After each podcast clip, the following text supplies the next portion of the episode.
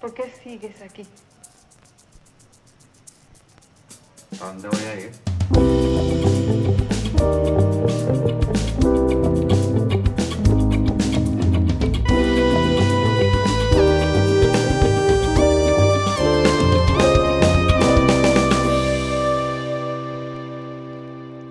Buenos días, tardes, noches para ustedes buenas tardes para nuestro invitado. Bienvenidos a ¿Cómo llegamos aquí? Un espacio semanal donde hablaremos paja de distintas experiencias de venezolanos fuera del país. Rafael y yo demostraremos en cada episodio nuestra ignorancia sobre diferentes países del mundo y opinamos sin fundamento alguno sobre experiencias ajenas de migración. Así es, gracias Luis y gracias a todos los que han visto los episodios pasados, que nos motivan a, a continuar con esto y a los que nos han dado también su feedback, tanto positivo como negativo. Hoy este, nos vamos al sur, eh, al sur de, de, América. Se encuentra con nosotros Francisco Lorca, lo pueden conseguir en las redes como Francisco Lorca 22, que vive actualmente en Neuquén. Es una ciudad de la Patagonia Argentina, en la provincia también de Neuquén, que es una provincia conocida, entre otras cosas, por ser una fuente de descubrimientos paleontológicos. Uh, fue descubierto el famoso Argentinosaurus, que no, no, no, es un nombre que me estoy inventando, realmente se llama así. Además, tiene un volcán activo y eh, es una de las ciudades que está en frontera con Chile de la Patagonia Argentina. Eh, Francisco es ingeniero de petróleo y está en Neuquén desde hace tres años aproximadamente. Bienvenido, Francisco. Gracias, Luis. Gracias, Rafa, por la, por la presentación. Sí, así es, acá estamos. Bueno, eh, la, la, idea de este podcast es básicamente tener los insights sobre ciudades del mundo desde un punto de vista de alguien que ha migrado y desde la óptica venezolana, es decir, con un toque de humor. Así que sin más preámbulo y porque realmente no tenemos más nada que decir, empecemos con las preguntas. Francisco, nombra eh, dos o, tres comidas que hayas probado allá y que no te hayan gustado. Y bueno, la verdad acá la comida es bastante sabrosa. Tienen acá el, eh, comidas que no me han gustado. Hay unas empanadas que, de guanaco, que así se llama el, el, animal. Imagínatelo como una llama, pero no, no, no llega a ser una llama. Es como que es una, es una fusión rara, como que un accidente en la evolución de, de, de una llama. Y, un eslabón perdido. ¿eh? Sí, sí, sí, un eslabón, un mutante. Fue como, un, como que sobre un pedazo de un animal, bueno, vamos a hacer guanaco, pues.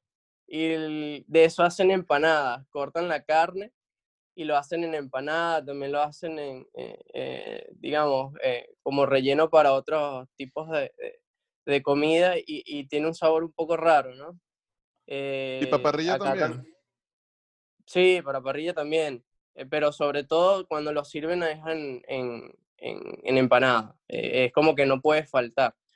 Eh, acá en Neuquén no tanto, pero sí he estado, he estado en, digamos, en, en, puntos más bajos, ya hacia, hacia Tierra de Fuego, que es ya, ya llegando a Polo Sur.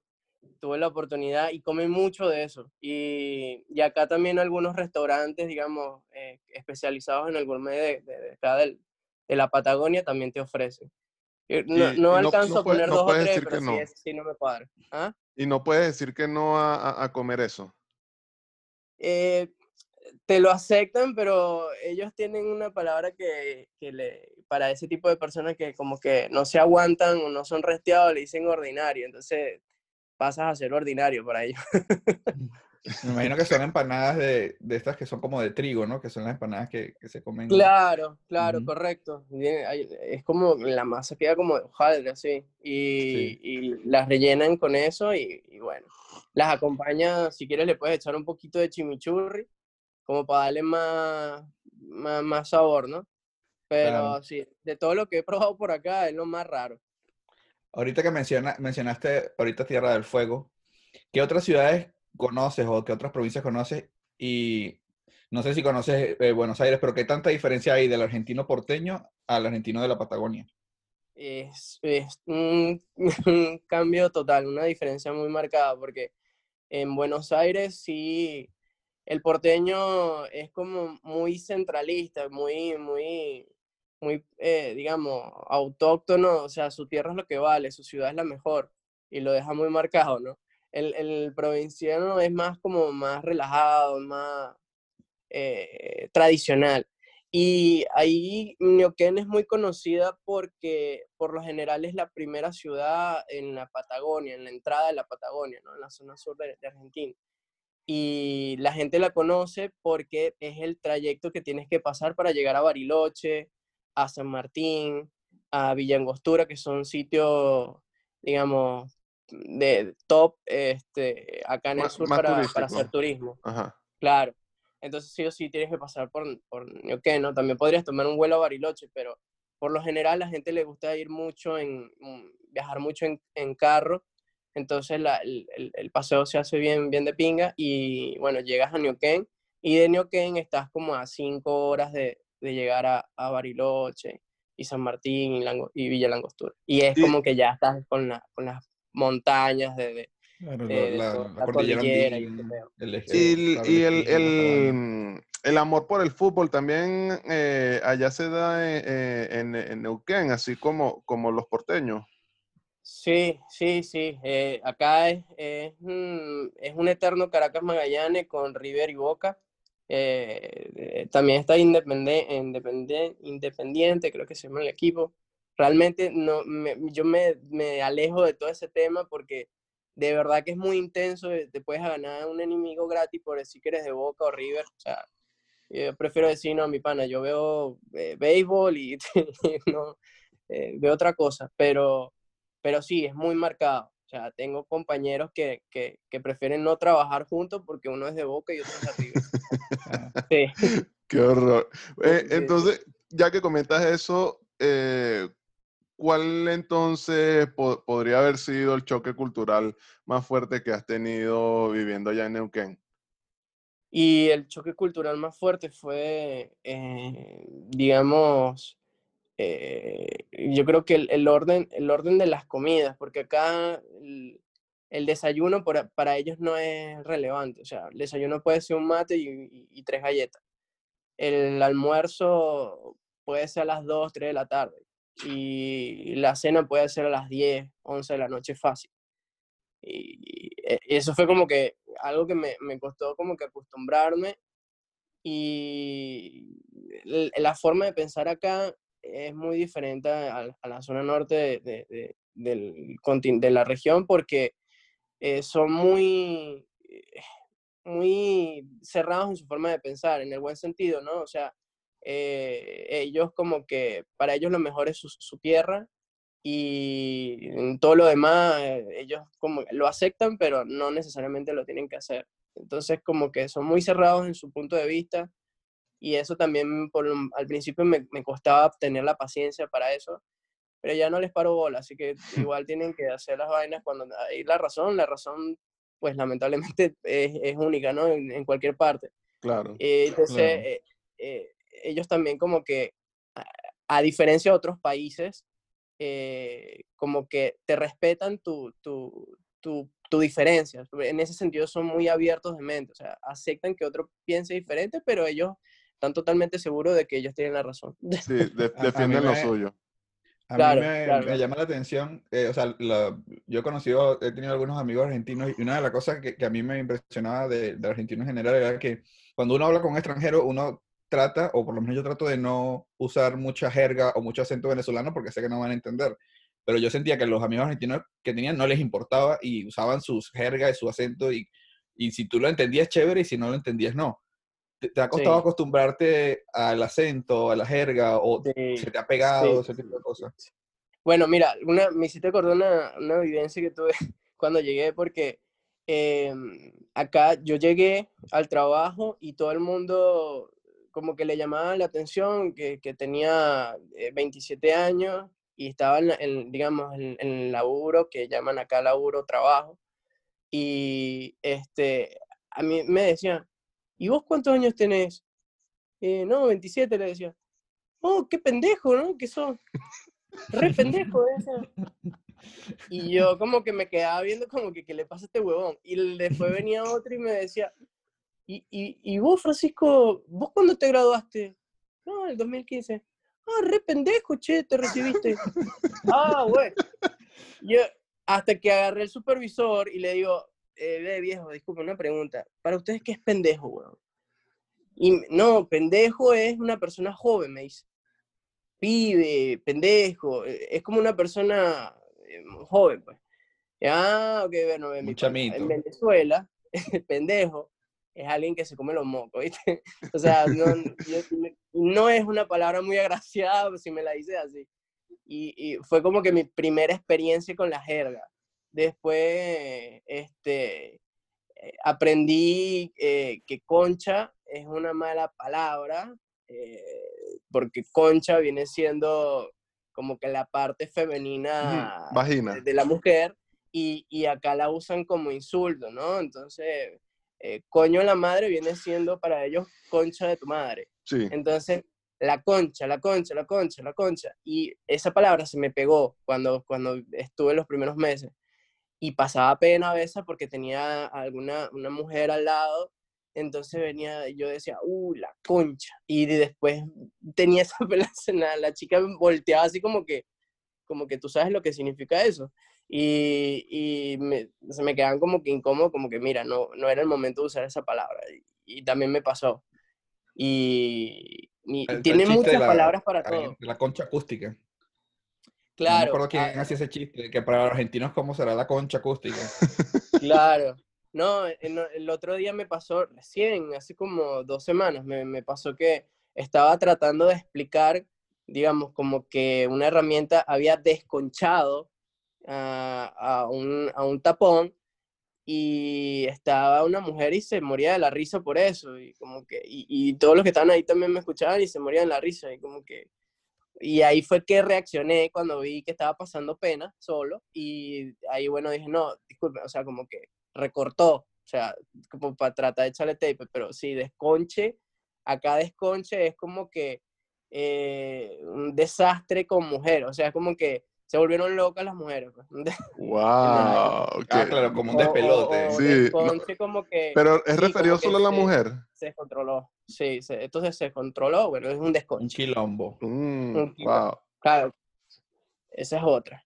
Mira, y mm, en to- ahorita que comentas que, que se, que se echaron a reír con eso, eh, ¿cómo tú percibes el, el- el- el humor argentino, pero el, humor de, de- de- de Neuquén, de por lo menos en, en tu ambiente de trabajo o, o de, o, de, o de la ciudad o de tus amistades allá? No, sabes que yo creo que eso es una de las partes que más compartimos o, o me hicieron sentir, in- eh, digamos, como que no teníamos, no éramos muy diferentes, les encanta la jodedera. De hecho, yo tengo amigos que, argentinos, que me pueden ver a 5 kilómetros de distancia y me gritan, ¡eh, mamá huevo! Así. delante de quien sea, jefe de quien sea, gerente, lo que sea. O sea, eh, les encanta decir marico, les encanta decir, eh, eh, eh, ¿cómo es que es la otra? Eh, huevoneado, porque no dicen ahuevoneado, dicen huevoneado, y lo dicen como en cámara lenta, pero les encantan nuestras groserías. Y, y siempre que están con un venezolano, les encanta echar broma eh, imitando el acento venezolano, pero en el buen sentido. Sientes como que no se están burlando de ti, están como tratando de hablar como tú y, y, y sale muy gracioso, porque no, no pueden, como que genéticamente no pueden decir. Sí, sí, se, se escucha muy forzado. Pero sí, eso, Eh, eso, lo, eso lo, lo, lo compartimos, la, la, la echadera de vaina. La, jodedera. Bueno, eso es chévere. es- Eso hace que sea más cálido. Sí, hace, hace mucho más fácil. Francisco, tú sabes que nosotros para estos programas hacemos una extensa investigación cinco minutos antes de, de hablar contigo.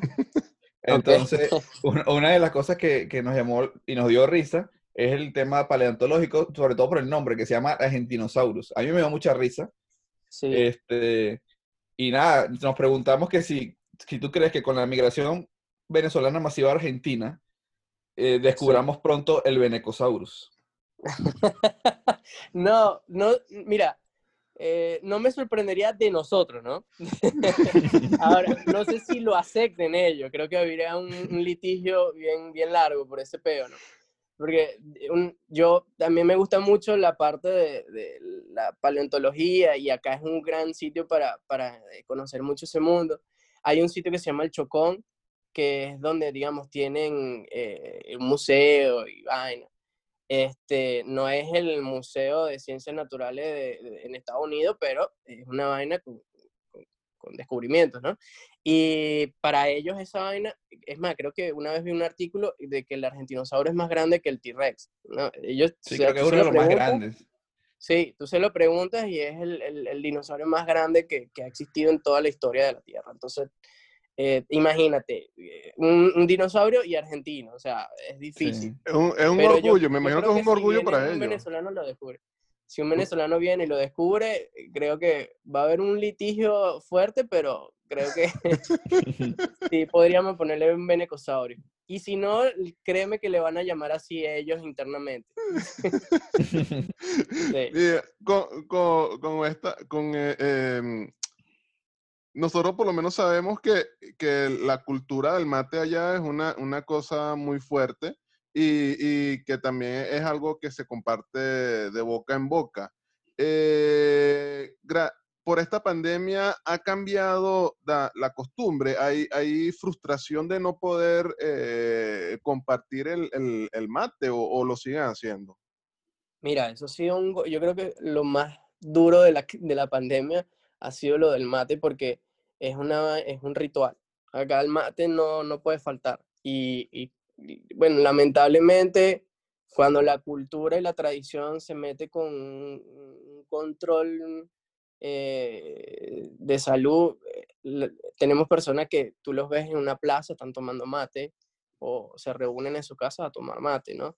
Eh, como, lo que sí evitan es como que hacerlo en un círculo muy abierto, eso sí, pero no lo han podido dejar del todo. O sea, tienes una persona muy consciente para decir, no, mira, amo el mate, pero no lo voy a tomar por este peo. Pero en su caso sí, nunca falta esa vaina. De hecho, me hiciste recordar la primera vez que tomé esa, esa vaina porque para ellos es un insulto que no se los aceptes, ¿no? Y ya para nosotros es muy raro tomar una hierba así, un té de eso, porque realmente es un té, y de paso está compartiéndote la, la, la, la bombilla que llaman, y, y, entre boca y boca, ¿no? Y la primera vez que yo probé esa vaina, esa vaina me despertó que ni un Red Bull me había despertado tanto en mi vida. O sea, eso era eh, increíble cómo te activa. Y aparte, como esta zona es muy fría, entonces es como que la bebida caliente para el día. Entonces ya es una vaina que se mete, así no te guste, te lo tomas para buscar como que una fuentecita de calor. Pero sí, ha sido, para ellos ha sido muy fuerte. La, lo del mate, al punto de irse en contra de la pandemia, dice, no, listo, tomo mi vaina. Es que yo, tengo que tiene mucha cafeína. O sea, eh, sí, sí, sí, sí, sí. y yo tenía un compañero de trabajo que tomaba mucho mate porque era argentino y tomaba café y siempre andaba todo el día activo. No, y es eh, un diurético natural, esa vaina te manda, la primera vez que lo tomas, te manda 80 veces al baño a, orinar. Ahorita que mencionas que si tú no lo aceptas es como un insulto para ellos, otra cosa culturalmente argentina que por lo menos conocemos desde afuera, ¿no? En el cliché argentino, es el, son las puteadas o el insulto del argentino que es muy creativo. ¿Tienes una grosería o un insulto favorito? No, e, el hijo de puta. Cuando dice, ¿qué hijo de puta? Pero es que lo dice muy, muy, muy, como que muy sentido. la primera vez que me dijeron así, o sea, yo me lo tomé mal, o sea, me, me, me, me, ofendió de verdad, porque no es lo mismo que te digan hijo de puta en tu país, a que eh, para ellos es muy común decirse así, pero esa no me la he podido, esa me la grabé y no me la he podido quitar.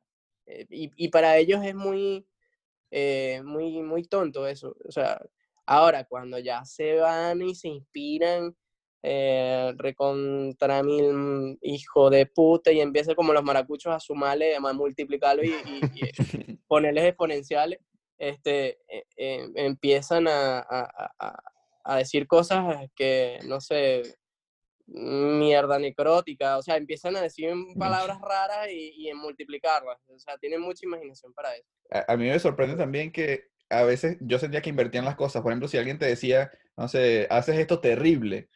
Terrible no era que lo hacías mal, sino que lo hacías bien, como que eres muy bueno. Sí, sí, sí, sí. Bueno, acá te digo, acá eh, este, te dicen así, te, te, quedó terrible ese, ese asado, por ejemplo.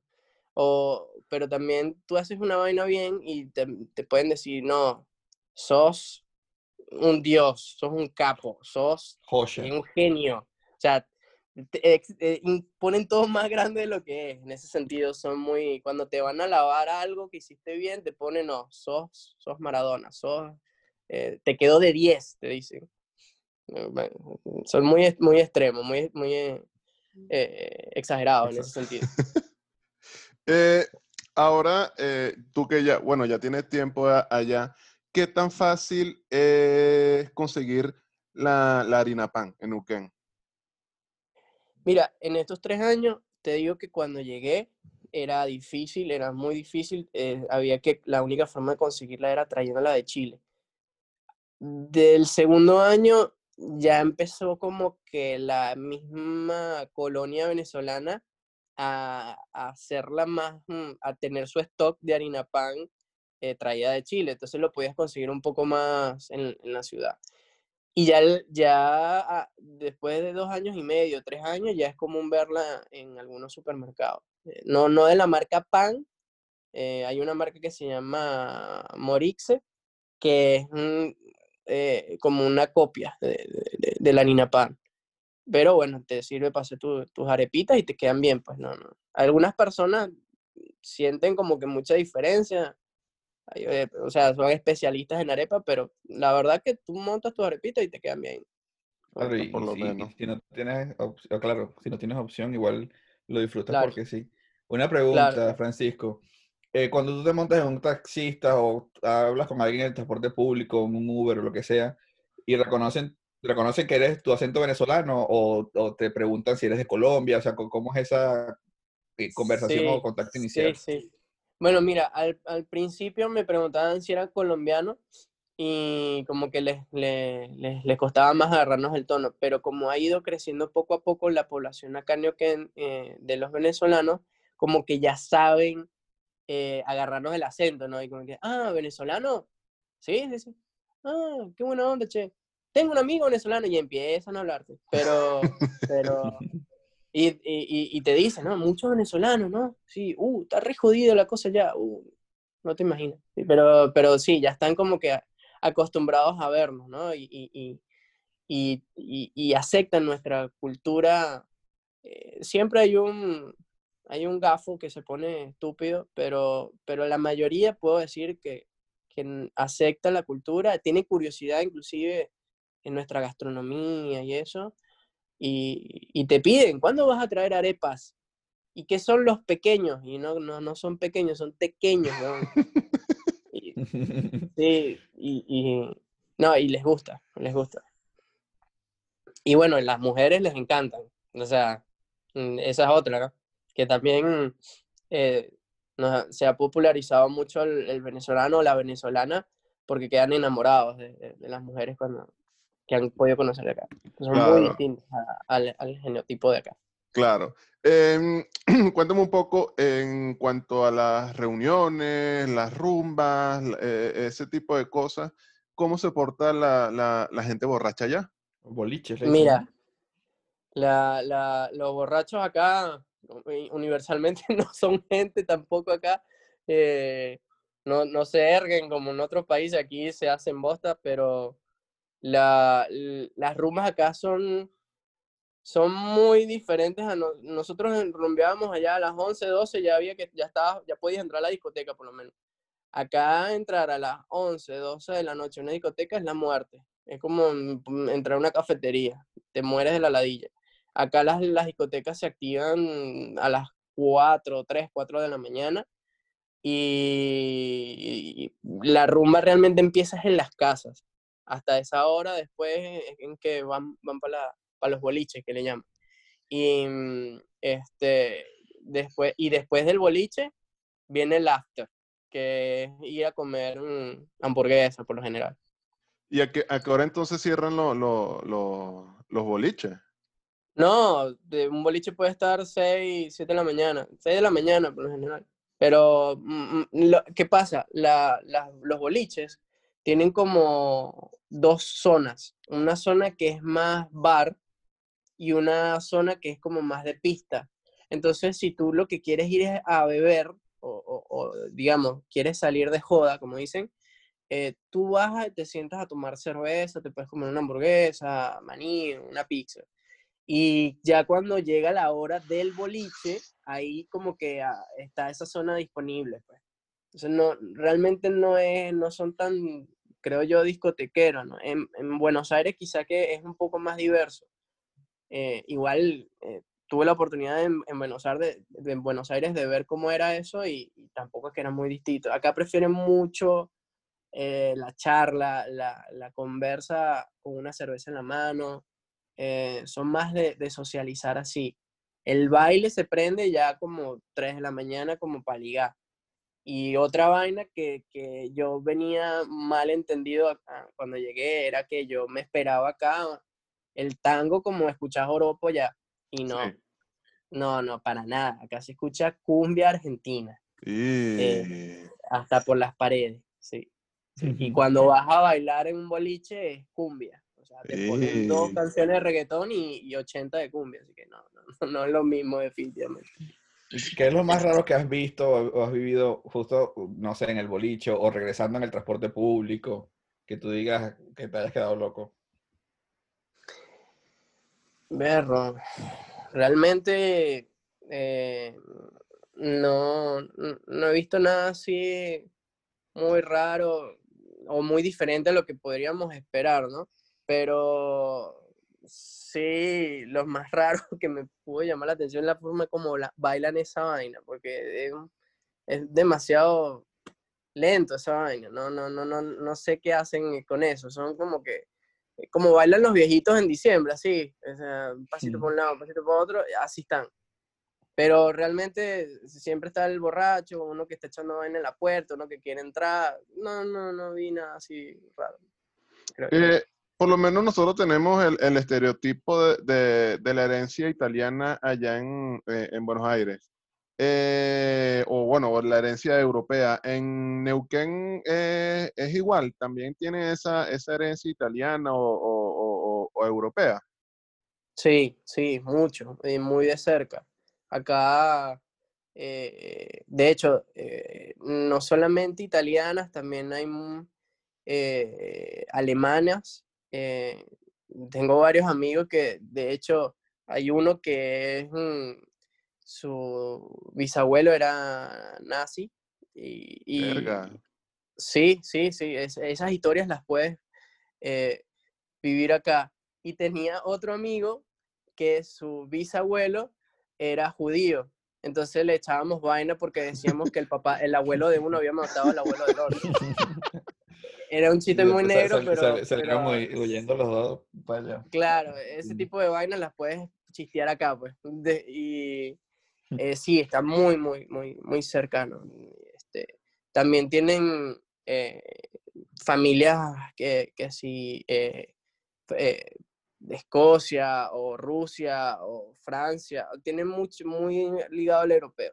El más dominante es el italiano. Claro. Pero, pero está muy, muy de cerca acá. Por los apellidos también, ¿no? Uno ve los apellidos argentinos siempre son Súper italiano. Hace rato tú comentaste de los pequeños y de que les gustaba la comida. ¿Cómo ha sido esa experiencia cuando tú has compartido de repente en la oficina o los invitas a tu casa y hacen, unas empanadas? No, las aman. Eh, eh, eh, les encanta la, la, gastronomía nuestra. Es algo que es indescriptible la cara de, de, de, alegría cuando prueban un pequeño con, con, con, con su quesito, eh, le ponen hasta guasacaca, le ponen eh, su, su, arepa le, con su carnita mechada, les, les gusta. Hay un sitio acá eh, que los sábados se hace como un mercado popular que en, Parque Central y hay muchos venezolanos con puesticos, con, con food trucks y ellos es impresionante cómo hacen fila para, para poder comer este, para comerse sus empanaditas, algunos se comen hasta cachapa. Eh, eh, eh, como te digo, no, digamos, jamás se van a poner, van a cambiar, digamos, su milanesa o, sus comidas típicas de acá por la nuestra, pero se atreven a probarla y a, a, saber qué es tener otro tipo de gastronomía en su zona, porque acá lo que comen es milanesa, eh, un sándwich que le llaman lomo, que es básicamente un pan con, con lechuga, tomate eh, y, y, una milanesa adentro, eh, pizza, lasaña que vendría siendo el pasticho, pero todo muy arraigado a la, a la cocina italiana, ¿no? Claro. Este, pero para ellos la, la, comida venezolana es muy rica. Los, los dejan muertos, se comen una arepa y quedan full pero porque no están acostumbrados a tener esa, esa carga, ¿no? En el día. Mm, como te decía, era, son, son personas que comen poco durante el día. A la noche la detonan con un asado, por ejemplo. Comen muy pesado en, en la noche. Ah, buenísimo. Bueno, Francisco, ya hemos llegado al final y a la mejor pregunta de todas y la que generalmente nunca nos hacen. Eh, cuéntanos, ¿cómo llegaste aquí? ¿Cómo, cómo llegaste a Neuquén? Y llegué a Neuquén por, por la empresa donde trabajo, eh, me prestaron, eh, digamos, ah, hubo mucha demanda de trabajo por acá y me prestaron tres meses y gracias a Dios, bueno, el, el, el trabajo salió bien y le gustó, digamos, la forma de, de trabajo que, y la forma en cómo puede ayudar al grupo y, me ofrecieron venirme para acá y para mí fue una decisión que no, no, no, tenía mucho que pensar porque realmente estaba como muchos venezolanos afuera decepcionado de lo que estaba pasando en nuestro país y lo vi como una alternativa para, para seguir ayudando a mi familia desde lejos y bueno, continuar trabajando, ¿no? Y acá me dieron esa oportunidad y, y así fue que llegué a, acá hacia el Polo Sur. Chévere, sí, no, no, es, no, es, tan común. O sea, uno tiene. Lo que me gusta de, de, de esta conversación es que nos desmitificamos un, un, pelo del argentino clásico, el argentino que uno conoce por, por las cosas que, que ha visto, que ha escuchado, ¿no? Entonces, da, darse cuenta como que de la diversidad también que hay dentro, dentro del país.